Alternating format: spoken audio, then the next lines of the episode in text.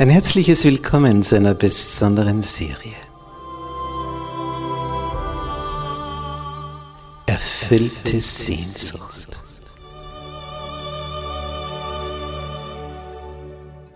Die Welt der Bibel.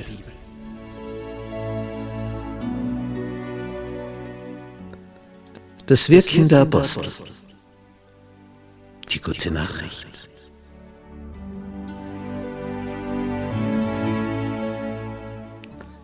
War das am Anfang mit den ersten Christen? Wie ging das vor sich? Wie ist diese Urgemeinde entstanden? Wie, wie haben die ihr Dasein gestaltet? Und dann der große Apostel Paulus. Wo ist er überall hingezogen?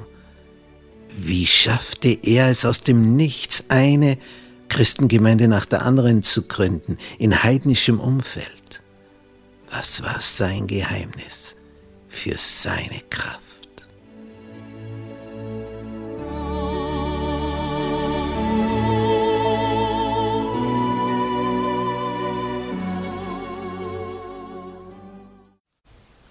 Gnade sei mit euch und Friede von Gott unserem Vater und dem Herrn Jesus Christus.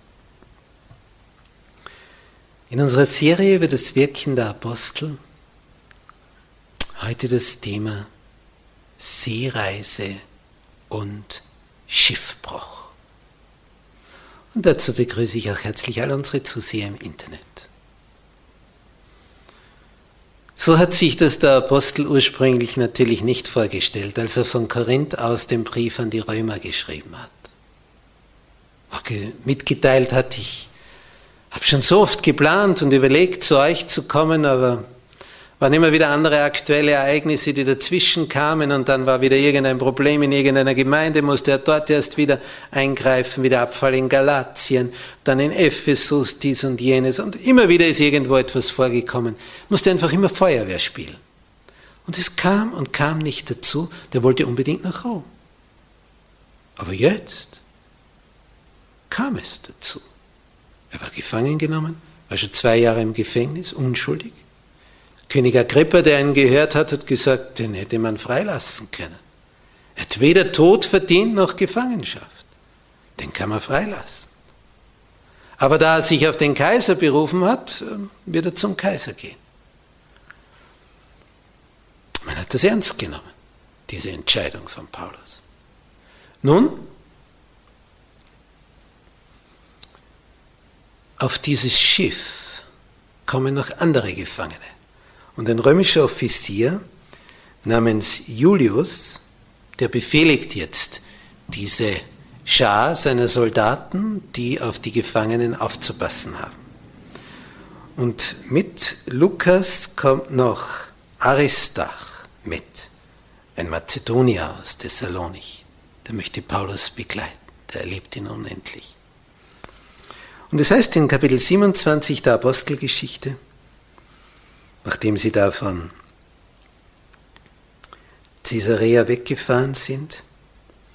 Vers 3, und am nächsten Tag kamen wir in Sidon an, eine wichtige Stadt in Phönizien, und Julius verhielt sich freundlich gegen Paulus und erlaubte ihm, zu seinen Freunden zu gehen und sich pflegen zu lassen.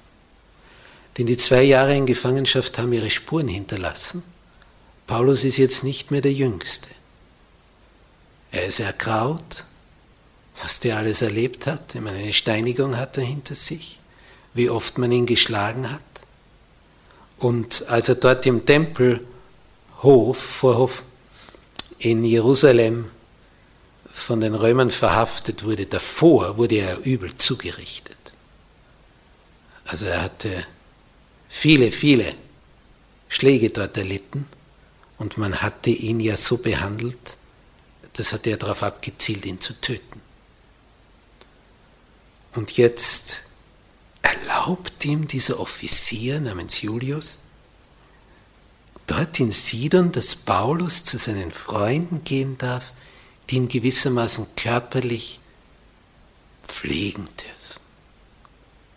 Das ist eine nette Geste. Ja, und dann segeln sie weiter wenn wir uns diese Reiseroute ein bisschen näher betrachten. Paulus wurde also ursprünglich von Jerusalem nach Caesarea überstellt, mit 470 Soldaten des Nachts und dann mit 70 Reitern weiter.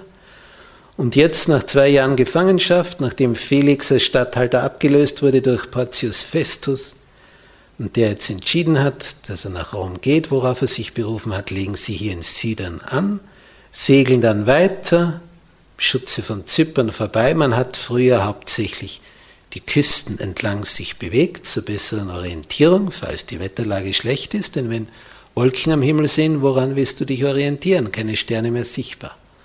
Und dann segeln sie hier entlang und kommen schließlich bis nach Kreta. Und hier tut sich etwas Entscheidendes, wie wir aus diesem Bericht des Lukas erfahren.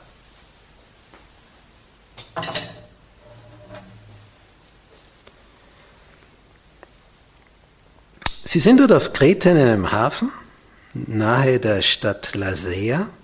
Und da heißt es in Kapitel 27 der Apostelgeschichte, Vers 9. Da nun viel Zeit vergangen war und die Schifffahrt bereits gefährlich wurde. Das heißt, es gibt eine Zeit des Jahres, da ist es ideal, dann gibt es eine Zeit, da geht's, und dann gibt es eine Zeit, da geht's gar nicht mehr. Da überwintern die Schiffe in einem Hafen. Das heißt, da bleiben sie Monate dort, weil es keinen Sinn macht, aufs Meer hinauszufahren, weil es zu stürmisch ist. Man konnte also nicht wie heute das ganze Jahr über mit den Schiffen da herumfahren, sondern es gab eine Zeit, da ging's, dann ging's so recht und schlecht und dann ging's gar nicht mehr. Und jetzt steht da, die Schifffahrt wurde bereits gefährlich. Immer mehr Stürme. Und weil auch die Fastenzeit schon vorüber war, also diese Zeit im Jahr, wo es dann stürmischer wird, der Winter naht, ermahnte sie Paulus und sprach zu ihnen, zu den Führenden dieser Schiffsbesatzung. Liebe Männer, ich sehe, er ist ja ein Mann Gottes, ich sehe, dass diese Fahrt nur mit Leid und großem Schaden vor sich gehen wird. Nicht allein für die Ladung und das Schiff, sondern auch für unser Leben. Also bleibt hier und überwintern wir hier. Fahren wir nicht mehr weiter, weil sie hatten so Überlegungen angestellt. Und der Offizier wollte auch den Rat des Paulus hören, denn er hat ihn sehr schätzen gelernt. Und jetzt gibt Paulus als Nicht-Seemann diesen Rat. Und der Offizier überlegt, was tun wir? Wenn wir da jetzt überwintern, in diesem Hafen, der zum Überwintern nicht so gut geeignet war, das heißt, er lag nicht so günstig von der Seite, wo er offen war, dass das Schiff da ruhig liegt, sondern das wird da ganz schön hin und her bewegt in diesem Hafen. Also kein guter Überwinterungshafen, da gibt es bessere auf Kreta. Jetzt haben manche gesagt, na, segeln wir noch ein Stückchen weiter und überwintern wir dort. Und Paulus sagt, das ist gefährlich stürmisch, bleiben wir, wo wir sind. Da sind wir jetzt auf Nummer sicher.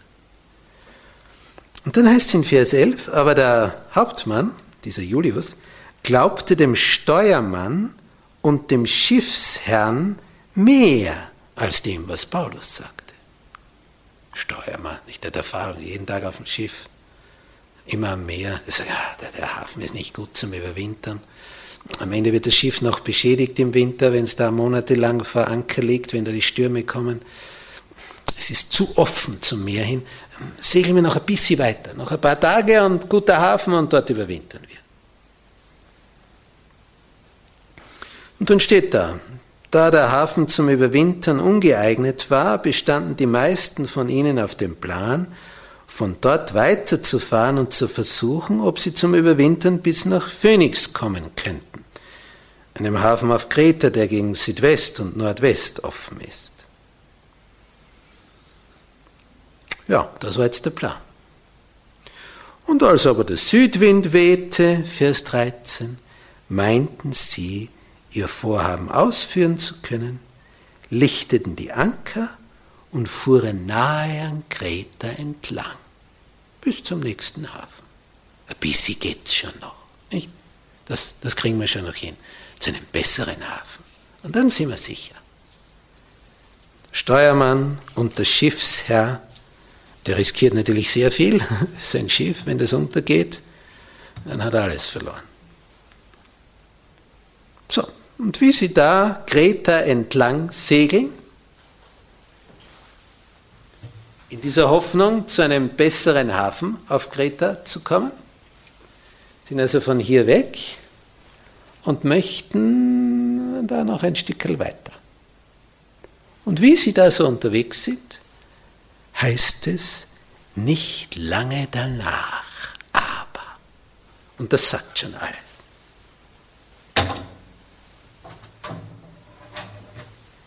Nicht lange danach aber brach von der Insel her ein Sturmwind los, den man Nordost nennt. Jetzt kommt von der Insel her ein Sturm, sie fahren schön die Insel entlang und dieser Sturm treibt sie genau von der Insel weg.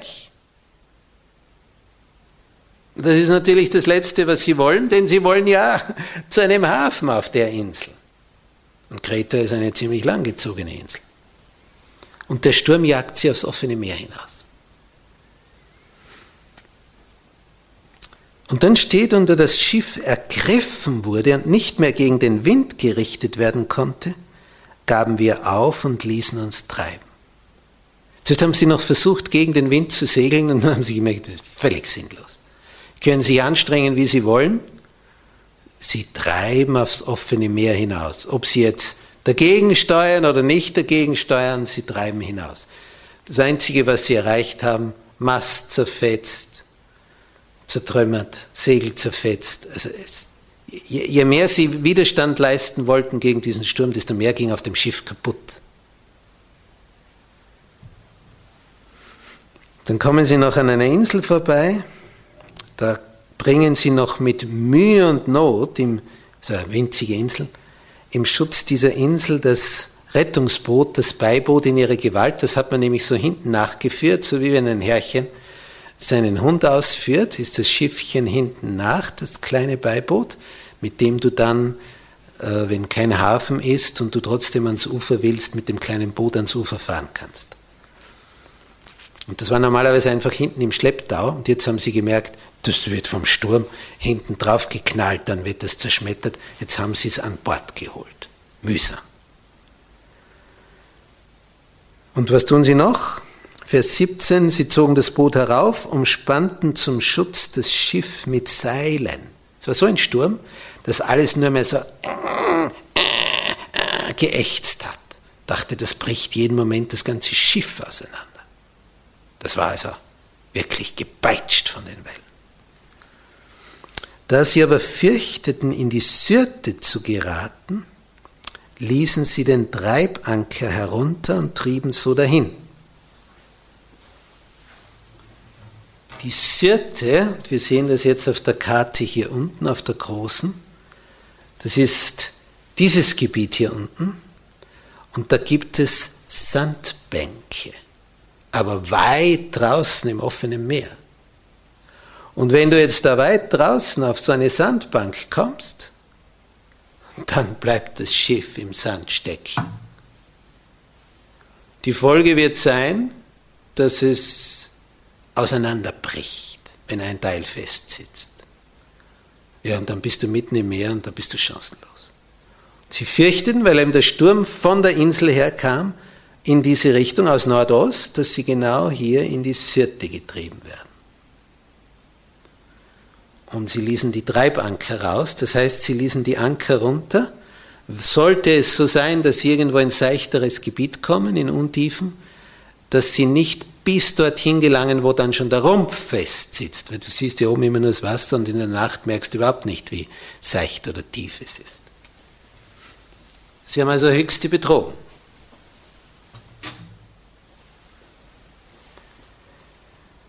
Und da wir großes Ungewitter erlitten, warfen sie am nächsten Tag Ladung ins Meer. Das heißt, sie werfen Dinge aus dem Schiff, die wertvoll sind, ins Meer, werfen das weg, damit das Schiff leichter wird. Wir stellen fest, später fest, dass auf dem Schiff 276 Personen waren. Also das Schiff war nicht mehr klein. Auch für diesen Sturm war es nicht gebaut. Da waren fast 300 Leute auf dem Schiff. Da muss schon einiges an Fläche da sein. Und am dritten Tag, das muss man sich vorstellen, was da steht, warfen sie mit eigenen Händen das Schiffsgerät hinaus. Das heißt, etwas, was sie eigentlich zum Segeln brauchen, werfen sie Dinge über Bord. Eisendinge, schwere Dinge, damit das Schiff leichter wird und weiter aus dem Wasser ragt, damit die Wasserwogen nicht so drüber stürmen und das Schiff, wenn es irgendwo in Nähe des Ufers kommt, nicht gleich von unten her aufgerissen wird, weil je höher es aus dem Wasser ragt, desto weniger tief ist es im Wasser. Und dann heißt es, da aber viele Tage in Vers 20 weder Sonne noch Sterne schienen und ein gewaltiges Ungewitter uns bedrängte, war all unsere Hoffnung auf Rettung dahin. Die stürmen hier 14 Tage lang, ohne dass sie einen Stern sehen. Sie haben absolut keine Ahnung, wo sie sind. Sie treiben im Meer und sie fürchten an die afrikanische Küste zu und davor diese große Syrte, diese Sandbänke, die da aus dem Meer herauskommen. So, nach 14 Tagen passiert etwas. Paulus betet jeden Tag. Er weiß, mir wird nichts passieren, denn Gott hat gesagt, du wirst in Rom Zeuge sein. Er hat keine Sorge. Er weiß, ich werde nicht untergehen, denn Gott will mich in Rom haben. Aber er sorgt sich um die anderen 275. Und er betet jeden Tag für alle diese Leute auf dem Schiff, dass sie nicht untergehen dass sie überleben, dass sie eine Gotteserfahrung machen. Denn er weiß, solange sie nicht bekehrt sind, ist es aus mit ihnen. Und wenn du Wochen und Monate auf einem Schiff beisammen bist, so 300 Leute, mit der Zeit kennst du alle. Und die sind ihm ans Herz gewachsen. Der betet für sie. Und Gott gibt ihm eine Vision. Und er erzählt das den Leuten. Vers 21. Als man lange nichts gegessen hatte, trat Paulus mitten unter sie und sprach, liebe Männer, man hätte auf mich hören sollen und nicht von Kreta aufbrechen. Dann wäre uns Leid und Schaden erspart geblieben. Ich habe gesagt, wenn wir losfahren, dann wird es schlimm. Aber wie stand dort? Der Hauptmann glaubte dem Steuermann und dem Schiffsherrn mehr als dem, was Paulus sagte. Und da sind wir an einem ganz springenden Punkt. Wenn ein Mann Gottes von Gott Informationen hat und du glaubst anderen mehr, was wird das Ergebnis sein? Du, du hörst auf andere, weil du denkst, es ist besser. Aber unter Garantie wird es schlechter. Und das müssen wir lernen. Auch wenn unsere Logik, unser Verstand sagt, naja, der Paulus, was kennt der sich aus, ist ein Gefangener, das ist ein Bibelgelehrter, aber da geht es um Seereise, Seereise, nicht Bibel. Er ist von Gott informiert. Dem, der diese Schöpfung in Händen hält, von dem ist Paulus informiert, der die Zukunft kennt der alles, alles überwacht. Und die hat na, nicht, da noch nicht die richtige Vorstellung. Und jetzt sagt er, man hätte auf mich hören sollen. Und dann wäre uns viel Leid und Schaden erspart geblieben. Jetzt, 14 Tage später, wie schauen wir aus? Mitten auf dem Meer. Doch nun ermahne ich euch, seid unverzagt. Die, waren, die haben nämlich ein Leben abgeschlossen. 14 Tage. Und das war nicht so, die Wellen gehen drüber und das berührt das Schiff nicht. Mit jedem Wellenberg, der da drüber geht, sammelt sich Wasser im Schiff. Und alle waren eifrig damit beschäftigt, das wieder rauszukriegen, sonst säuft das sowieso ab. So wasserdicht war das nicht wie heute ein Schiff. Und er sagt, seid unverzagt. Keiner von euch wird umkommen. Nur das Schiff. Ist auch eine interessante Perspektive, wenn ich mitten auf dem Meer bin. Da sagt, keiner wird umkommen, nur das Schiff. Ja, dann kommen alle um, wenn das Schiff umkommt. Weil wo soll man dann hin? Und dann sagt er, denn diese Nacht trat zu mir der Engel des Gottes, dem ich gehöre und dem ich diene. Stell dir mal vor, seine Schiffsbesatzung, Soldaten, Gefangene, Matrosen, und da ist ein Mann drunter, der sagt, der Engel Gottes stand diese Nacht bei mir. 14 Tage nur Sturm. Sie sind alle durchnässt und erschöpft. Denn am Tag kannst du das ja vielleicht noch irgendwie durchstehen. Aber stell dir vor, Nacht. Tag und Nacht stürmt. Die waren einfach erledigt. Körperlich, nervlich. Die, die waren unten. Und jetzt steht da der Paulus und sagt, seid unverzagt. Keiner wird umkommen. Nur Schiff geht drauf. Wie der Schiffsherr das aufgenommen hat, möchte ich auch wissen. Da geht es um einiges. Stell dir vor, ein Schiff, wo 300 Leute rum sind, was das gekostet hat.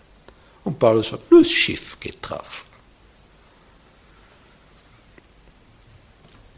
Und was sagt er? Der Engel hat mir Folgendes gesagt. Fürchte dich nicht, Paulus. Du musst vor den Kaiser gestellt werden. Drum passiert nichts. Und siehe, Gott hat dir geschenkt alle, die mit dir fahren. Da, da, haben sie jetzt alle gelauscht. Was hilft es ihnen, wenn der Paulus da durchkommt? Sie sind ja auch noch auf dem Schiff. Und der sagt, ich habe dir alle geschenkt, die mit dir fahren. Du und die 275 mit dir. Keiner wird umkommen. Ja, jetzt, jetzt, jetzt kriegen sie wieder langsam Kraft. Und er sagt, darum, liebe Männer, seid unverzagt. Ich habe die Info gekriegt. Denn ich glaube Gott. Ich vertraue ihm. Es wird so geschehen, wie mir gesagt ist. So einfach ist es auf der Welt. Ich glaube Gott. Es wird so geschehen, wie mir gesagt ist. Und dann sagt er noch dazu, wir werden aber auf eine Insel auflaufen. Das sagt er im Vorhinein. Da bleibt mir die Luft weg. Er sagt, wir werden auf eine Insel auflaufen.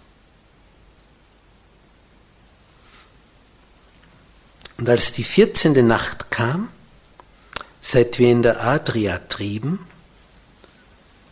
wähnten die Schiffsleute um Mitternacht, sie kämen an ein Land. Sie haben nämlich etwas gehört, und da waren die Matrosen gut im Hören, das klang wie Brandungsgeräusche. Nicht wenn Wasser ans Ufer schlägt, es ist ein anderer Klang, als wenn es draußen auf dem Meer nur ins Schiff schlägt. Um Mitternacht Brandungsgeräusche. Es irgendwo Land. So, sie warfen das Senkblei aus, fanden es 20 Faden tief. Also das ist schon ziemlich seicht. Und ein wenig weiter loteten sie abermals, vorher war es 20 und jetzt 15. Hui, das nimmt rapid ab. Wir kommen in die Nähe einer Küste. Hurra, Land! Oje, Land! Je nachdem, wie die Küste aussieht. Wenn da Felsen sind und du wirst an die Felsen getrieben, das war's dann. Wumm! Und das zerbricht in tausend Teile und mehr. Du wirst zerschmettert an den Felsen. Bist du chancenlos. Fein wäre halt so eine schöne flache Sandbank als Küste. Sie haben nämlich das Problem, es passiert jetzt Folgendes. Sie fürchteten, wir würden auf Klippen geraten und warfen hinten vom Schiff vier Anker aus. Und sie wünschten, dass es Tag würde. Es ist finster, sie sehen ja nichts. Sie wollen sehen, wie schaut die Küste aus.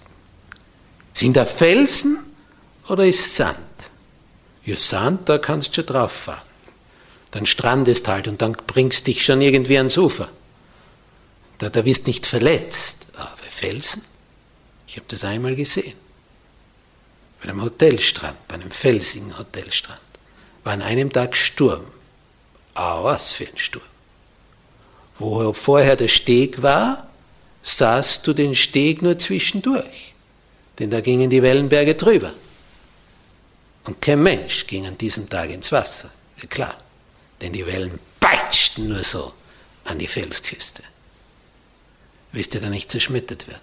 Und dann, ich traue meinen Augen kaum, stapft einer daher, durchtrainierter junger Mann, und wollte seiner Geliebten entsprechend klar machen, was er für ein Kerl ist und stürzt sich in die Flut.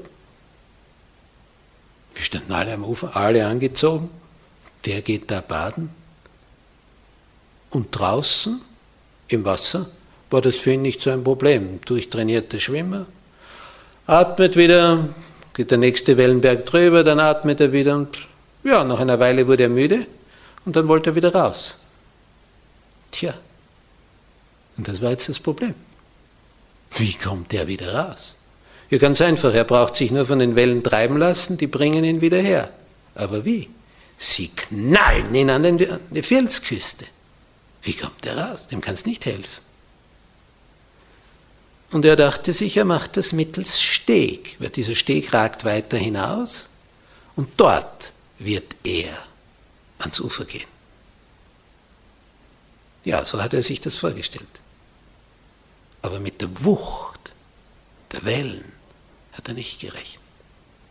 Als er sich diesem Steg näherte, kam eine Welle und hat ihn zum Steg hingeknallt.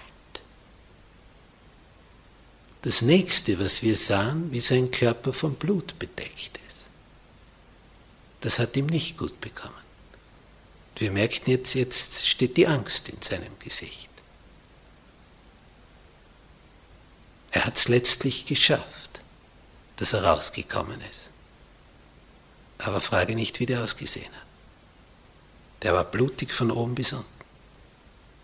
Aufgerissen, die Haut an x Stellen. Geblutet, aber wie? Als der gegangen ist, das Blut ist so runter, hat so runtergetropft wie das Wasser. Das war ein durchtrainierter Schwimmer. Die Wucht der Wellen, unvorstellbar. Die fürchten natürlich jetzt, dass das ganze Schiff da hineinknallt. Vier Anker haben sie hinten schon ausgeworfen, dass sie da Stabilität kriegen. Die Schiffsleute, die Besatzung, die merkt, rette sich wer kann, im Beiboot finden nicht 300 Leute Platz im Rettungsboot. Das reicht für die Besatzung. Und die erklären unter irgendwelchen scheinheiligen Vorwänden, dass sie da was vorhaben.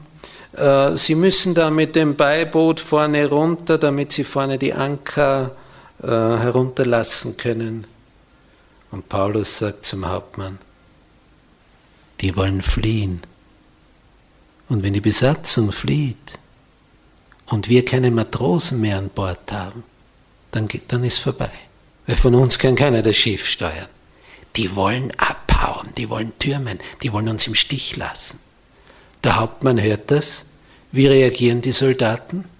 Die gehen hin, gerade wie die anderen das Beiboot hinunterlassen wollen und machen mit dem Schwert tschick, tschick und hauen die Stricke durch. Patsch ist Beiboot unten, fort ist es. Rettungsboot ist weg. Ja, dafür ist die Schiffsbesatzung weiter an Bord. Aber das Rettungsboot ist weg. Also der Kampf ums Rettungsboot hat sich erledigt, das gibt es nicht mehr. Und sie steuern auf die Küste zu. Also die Matrosen waren mit der Aktion nicht ganz einverstanden. Die wollten gerade abhauen.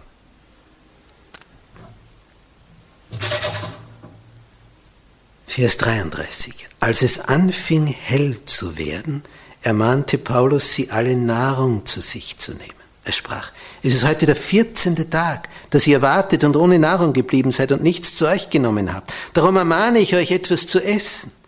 Die haben 14 Tage gefastet, um Gott zu besänftigen. Das war ihr Denken. 14 Tage haben die nichts gegessen, die waren ja sowieso fertig. Er sagt, esst etwas, das dient zu eurer Rettung. Es wird keinem von euch ein Haar vom Haupt fallen. Du bist da mitten im tosenden Meer. Es war noch immer Sturm. Als er das gesagt hatte, nahm er Brot, dankte Gott vor ihnen allen, brach's, fing an zu essen. Wir haben die anderen auch gegessen.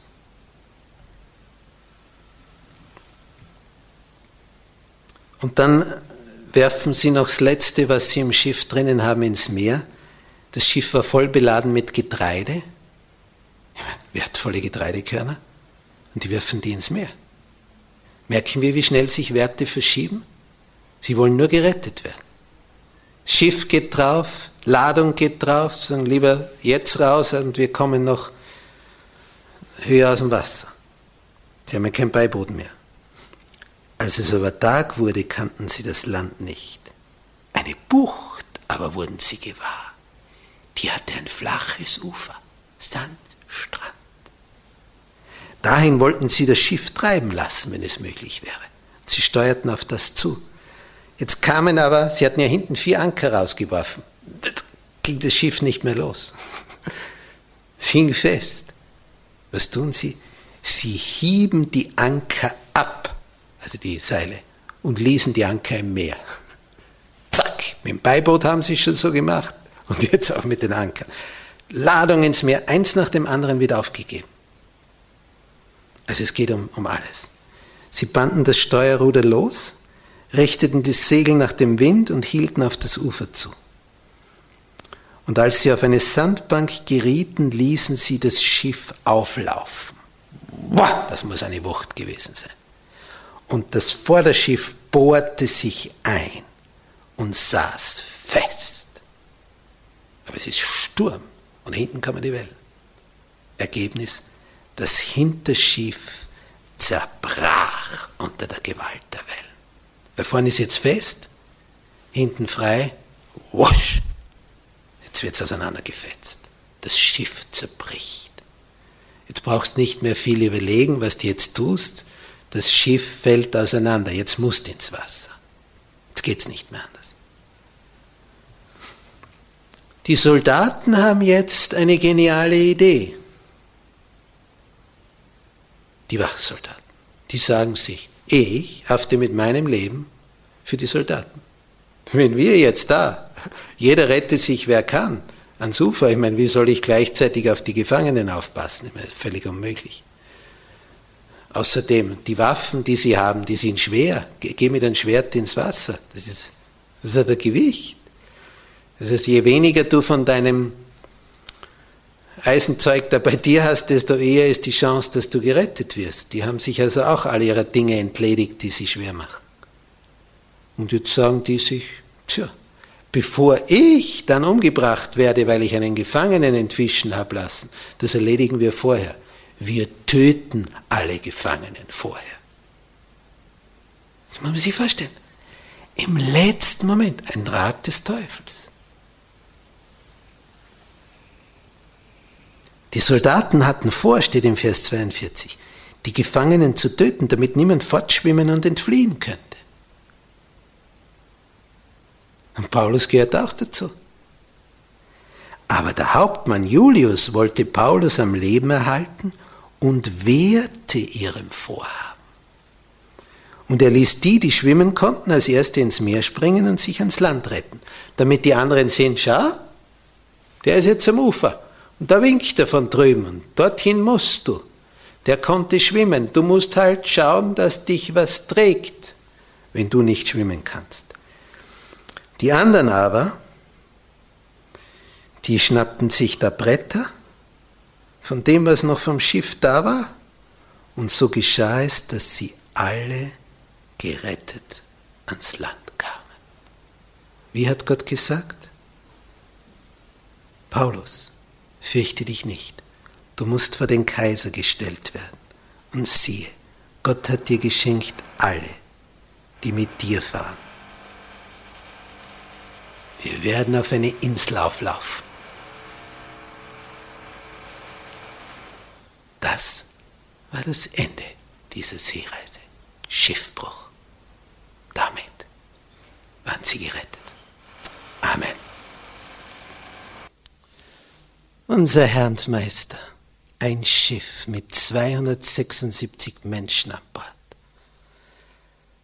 zerbrach unter der Gewalt der Wellen und nicht einer ging verloren, wie du es vorausgesagt hast.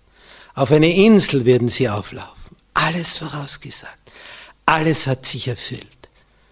Herr, du irrst nie. Du bist der Retter. Dafür danken wir dir. Auch für unser Leben. Du willst uns ans Ziel bringen. Und du erwartest, dass wir dir vertrauen und gehorchen.